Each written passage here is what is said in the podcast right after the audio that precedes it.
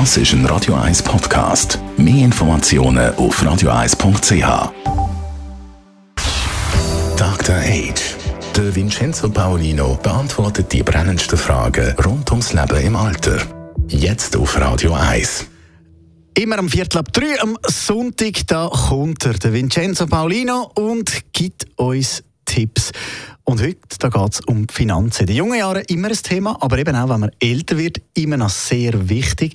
Die einen oder anderen von unseren Hörern sind sicher auch schon in die Situation gekommen, dass man vielleicht seine Eltern muss in ein Pflegeheim geben Und so ein Pflegeheim, ja, das ist nicht unbedingt günstig. Darum, Vincenzo, jetzt die grosse Frage, wer muss das eigentlich dann zahlen? Ja, in der Schweiz ist es so, dass in erster Linie, also für die Pension, für das Hotel, wenn man so will, und für die Betreuung, dass da der betroffene Mensch selber dafür aufkommen muss.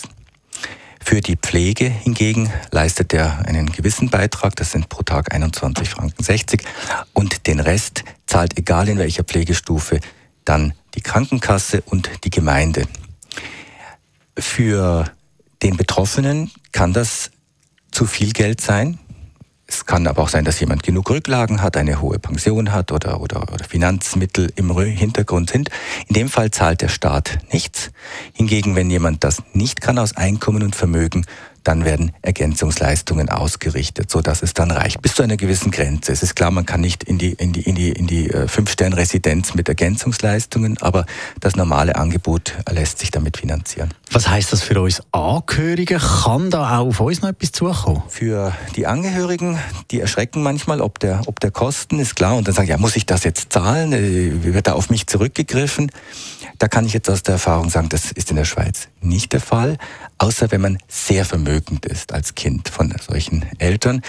Äh, ich habe es in meiner Berufspraxis eigentlich noch nie erlebt, dass man Rückgriff genommen hat, aber es gibt Fälle, die sind bekannt dafür, aber es sind ganz wenige. Puh, also da bin ich schon mal sicher, oder? Auf mich wird nicht zurückgegriffen. Aber viele Schweizerinnen und Schweizer haben ja das Vermögen in Form von einer Liegenschaft, also zum Beispiel von einem Haus. Und wenn man ja dann eben Geld braucht, müsste man das ja zuerst einmal eigentlich zu Geld machen. Also wenn ich ins Pflegeheim gehe, muss ich mein Haus verkaufen. Das ist ja nicht unbedingt einmal die Idee hinter so einem Haus. Viele möchten das ja eigentlich weitervererben. Äh, damit das Vermögen eben dann nicht mehr ein Vermögen vom Pflegenden ist, kann man dort einfach doch vorzeitig eigentlich das Erbe rausgeben. Oder was meinst du, Vincenzo? Das ist nicht so einfach, wie du das jetzt sagst, sondern äh, da gibt es natürlich die äh, Steuererklärungen, die man jedes Jahr einreichen muss. Da wird dann auch im Bedarfsfall die Behörden schauen auf das, wo ist wann was wie vererbt worden.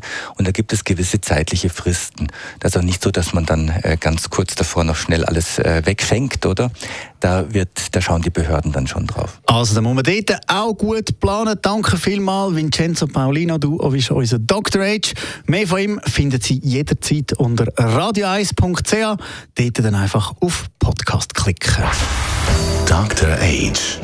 Jeden Sonntag auf Radio 1. Unterstützt von Alma Casa. Wohngruppe mit Betreuung und Pflege rund um die Uhr. www.almacasa.ch